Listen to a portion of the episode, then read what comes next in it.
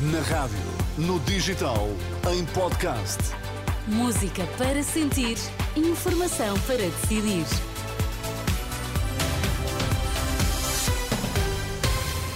Vamos então saber quais as notícias que estão a marcar a atualidade. Começamos pelos títulos em destaque nesta edição da meia-noite. Portugal continua a acumular vitórias na fase de qualificação para o Europeu de Futebol do próximo ano. O Ministério Público soma erro atrás de erro na Operação Influencer, agora vai reconhecer mais um, o terceiro. Portugal bateu o Liechtenstein por 2-0, golos de Cristiano Ronaldo e João Cancelo na segunda parte. Foi a nona vitória da Seleção Nacional na fase de apuramento para o Europeu de 2024 na Alemanha. Apesar do resultado parecer escasso, o selecionador Roberto Martínez acha que houve muitas notas positivas a tirar. Durante os 90 minutos tivemos uma atitude de fazer as funções defensivas com jogadores de ataque muito positivo. Depois das estrelas, manter a, a baliza a zero é sempre importante. O José Sá teve uma, uma, um momento uh, chave para isso e muitas notas positivas e a nona, a nona vitória.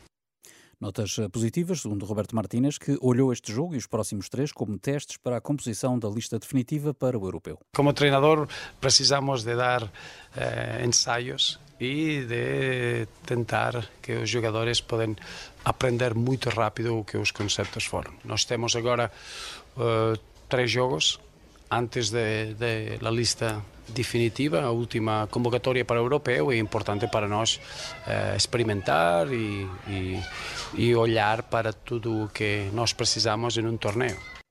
Da jornada 2 da fase de qualificação, destaque para o apuramento da Hungria e da Eslováquia, que faz parte do grupo de Portugal. A seleção portuguesa volta a jogar no domingo em Alvalade, frente à Islândia.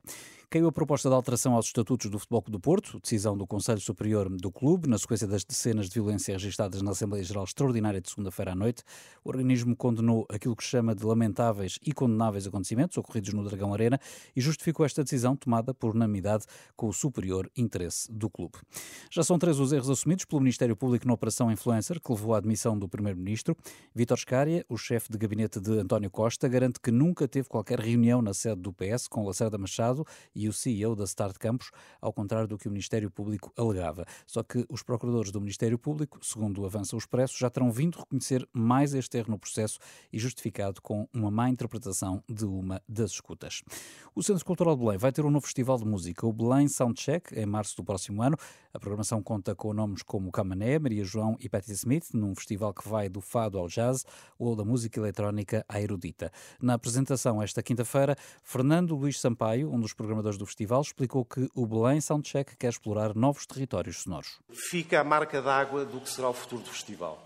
Este, este, este percurso de, de atravessar territórios musicais, alguns dos quais ainda não temos nome específico, não é? Como o caso da Tirzá, por exemplo, será sempre uh, uh, uh, a marca d'água do festival que vai estar muito atento aos novos músicos, ao que se está a fazer à exploração de territórios sonoros que daí o soundcheck. Quem tenha cartão CCB pode comprar bilhetes para este festival já a partir de amanhã. Para o restante público, a bilheteira abre no domingo, mas o Belém Soundcheck só vai decorrer mesmo entre 21 e 24 de março do próximo ano. Esta quinta-feira, mais de 200 cidadãos estrangeiros ou com dupla nacionalidade conseguiram sair da faixa de Gaza pela passagem de Rafah para o Egito. Ao que se sabe, não integraram este grupo os 10 portugueses que hoje deveriam ter saído de Gaza. Foram ainda retirados nove palestinianos que estão feridos e os respectivos familiares, isto segundo dados da Cruz Vermelha, que adianta esperar que em breve possam sair dos territórios ocupados mais 842 eh, cidadãos estrangeiros.